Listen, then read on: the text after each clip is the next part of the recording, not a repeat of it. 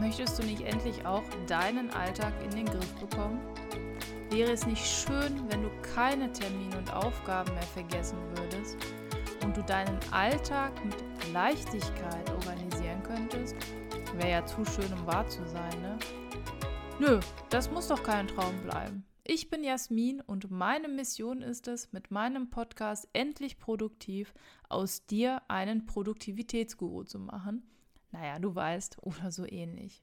Hi und schön, dass du wieder dabei bist. Heute geht es um meinen Workflow, sage ich mal, und zwar um die App, die ich nutze, um meine To-Dos zu tracken. In dem Titel siehst du schon, warum ich Things 3 gegen To-Doist ausgetauscht habe, dass ich zwei Programme vergleichen werde. Wichtig ist für mich jetzt, wenn du schwankst zwischen zwei Programmen oder Tools, dann ist das wichtig, dass du das Programm auswählst, was dir zugeschnitten ist, was auf deine Bedürfnisse passt. Denn letztendlich musst du ja wissen, welches Tool für dich geeignet ist und mit welchem du am meisten Spaß hast, was für dich funktioniert.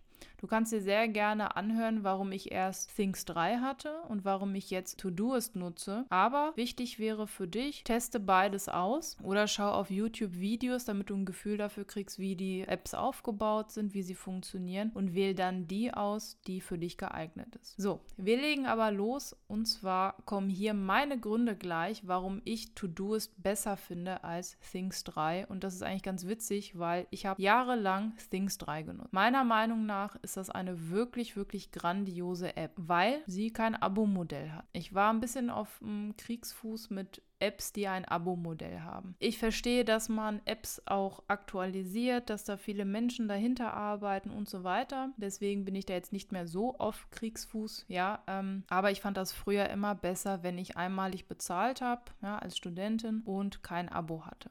Things 3 hat damals und ungefähr aktuell passt der Preis immer noch 50 Euro gekostet fürs MacBook und dann nochmal 25 Euro, dass ich es auf meinem iPad und auf dem iPhone nutzen konnte. Und auf der Apple Watch natürlich auch. Heißt also, ich habe 75 Euro ungefähr für ein Programm ausgegeben, was nur dafür da ist, meine Aufgaben zu sammeln. Ja, wenn man sich das mal ein bisschen so vor Augen führt, klingt das ein bisschen äh, albern, aber ja. Also kein Abo-Modell. Das Einzige, was jetzt ein Nachteil ist, für mich jetzt nicht, aber für andere, dass das nur auf Mac-Rechnern geht. Für Windows gibt es das noch nicht und man kann es auch nicht im Browser oder so nutzen. Aber was hat mich überzeugt? Ich war sowieso ein Mac-User, es war kein Abo und das Design ist wirklich, wirklich super sehr sauber, sehr minimalistisch und einfach super einfach in der Bedienung. Und man hat viele Möglichkeiten, wiederkehrende Aufgaben, Abgabetermine, Erinnerungen, Projekte und so weiter. Ja, jetzt denkst du dir, ja toll, aber in dieser Folge geht es auch darum, warum sie jetzt das nicht mehr nutzt. Warum schwärmt sie dann so von Things 3? Ja, das stimmt. Also, Things 3 habe ich den Rücken gekehrt wegen zwei, drei Funktionen. Also, Things 3 hatte ich jahrelang ja, um das nochmal zu betonen. To-Do-Ist nutze ich seit na, ein paar Monaten, ja, ungefähr ein halbes Jahr. Was jetzt hier praktisch ist, ist, dass die Standardversion kostenlos ist. Das finde ich immer super, nicht um irgendwie die Macher auszubeuten, sondern um mal eine App erstmal zu testen. Man kann ja die Basic-Funktionen testen und erstmal gucken, sagt mir die App zu oder nicht. Und wenn einem die App zusagt, dann kann man ja immer noch schauen, okay, die Funktionen, die ich in der Premium-Variante bekommen würde, würden die mein, meine Arbeit erleichtern? Sind es Funktionen, die ich sowieso brauche? Ja oder nein? Und jetzt kommt das erste. Ich habe tatsächlich mich für die Premium-Variante entschieden und die kostet jährlich 36 Euro. Ja, also ein Abo. Wie gesagt, mittlerweile ähm, verstehe ich das. Menschen möchten bezahlt werden. Die App wird regelmäßig aktualisiert und, und, und. Und wenn ich es mir leisten kann und damit die Macher unterstütze, dann mache ich das gerne. So, dann das Design ist auch wirklich super und es ist auch einfach in der Bedienung und Projekte und wiederkehrende Aufgaben und, und, und, die sind natürlich auch möglich. Was jetzt für mich entscheidend war, waren jetzt eigentlich zwei Dinge. Es gibt dort die Möglichkeit, dass ich die Listen, die ich habe oder die To-Dos, dass ich die als Kanban-Board sehen kann. Und zwar sind Kanban-Boards einfach wie so eine, ja, wie so eine Tafel. Die Aufgaben sind nochmal untereinander gelistet und die verschiedenen Listen sind nebeneinander. Also nicht untereinander, sondern nebeneinander. Und das finde ich bei manchen Listen wirklich super cool. Ich habe zum Beispiel für meinen Podcast so ein Ablauf-Kanban-Board. Ja, Schritt 1 ist so eine, so eine Sammlung an Ideen. Wenn eine Idee ein bisschen ausgereifter ist, dann schiebe ich die einen Schritt weiter, dann steht da Skript schreiben, dann geht es einen Schritt weiter zu Audio aufnehmen, dann geht es weiter Audio schneiden und so weiter. Ja, also so ein bisschen prozessbezogen. Cool ist übrigens auch, dass man bei Todoist ähm, die Icons ändern kann, ja, also wie es auf dem Startbildschirm aussieht. Das war jetzt aber kein ausschlaggebender Grund. Das geht nämlich bei Things 3 Soweit ich weiß, immer noch nicht. Was jetzt aber so das Killer-Feature war, ähm, war folgendes. Todoist kann man von überall nutzen. Und zwar auch vom Browser aus. Und das ist für mich super wichtig, weil ich auf der Arbeit ein Dienstgerät habe. Und das Dienstgerät lässt es nicht zu, dass ich selber Apps installiere wegen Datenschutz und so weiter. Und das wäre für mich total fatal, wenn ich immer mein Handy rausnehmen müsste, zum Beispiel während des Unterrichts. Das sieht dann immer ein bisschen doof aus, ja. Also ich bin ja Lehrerin und ähm, dann sage ich den Schülern immer, ähm, ich muss übrigens eine Aufgabe, mir fällt gerade was ein.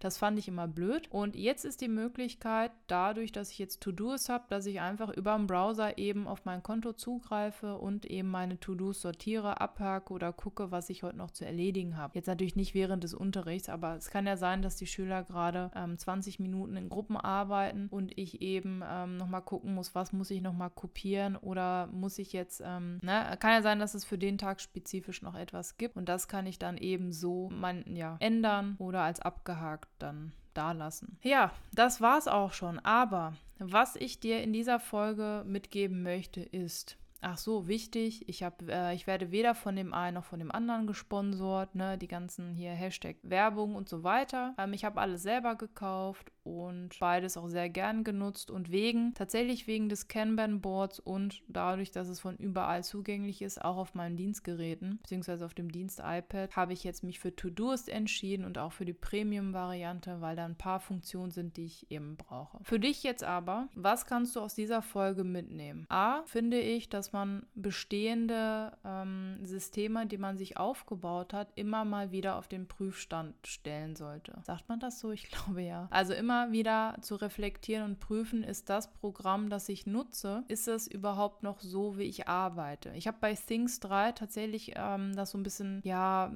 ja, wie sie ausgedehnt, weil ich gedacht habe, ey, du hast jetzt 75 Euro für ein Programm benutzt ähm, und jetzt willst du es löschen. Ich meine, ich kann es dann irgendwann wieder runterladen und wieder nutzen, okay. Aber 75 Euro habe ich halt ausgegeben. Ne? Und jetzt ersetze ich das durch ein anderes Programm, das wieder Geld kostet. Aber ich habe für mich gemerkt, ich brauche diese beiden Funktionen. Das wird mich sonst einschränken oder kompliziert machen. Ähm, und deswegen habe ich mich dann gegen das eine und für das andere entschieden. Für dich also reflektieren, schauen, passt das Programm noch? Und wenn nicht, such dir ein anderes Programm aus und teste Beste ist. Das Wichtige ist, ähm, dass du das Programm auch nutzt, weil es eben für dich passt. Also es macht keinen Sinn, ähm, jetzt zu sagen, oh, sie hat jetzt in ihrer Podcast-Folge To-Doist gezeigt, das muss ich jetzt unbedingt auch nutzen. Kannst du sehr gerne tun, aber dann reflektiere nach einer Woche. Passt das für dich? Ist das ein Programm, mit welchem du klarkommst? Ja, es macht keinen Sinn, einfach etwas zu übernehmen. Also nutze das, was zu dir passt und das, was dich deinen Zielen näher bringt. Und wie gesagt, dieses Kanban-Board Sport.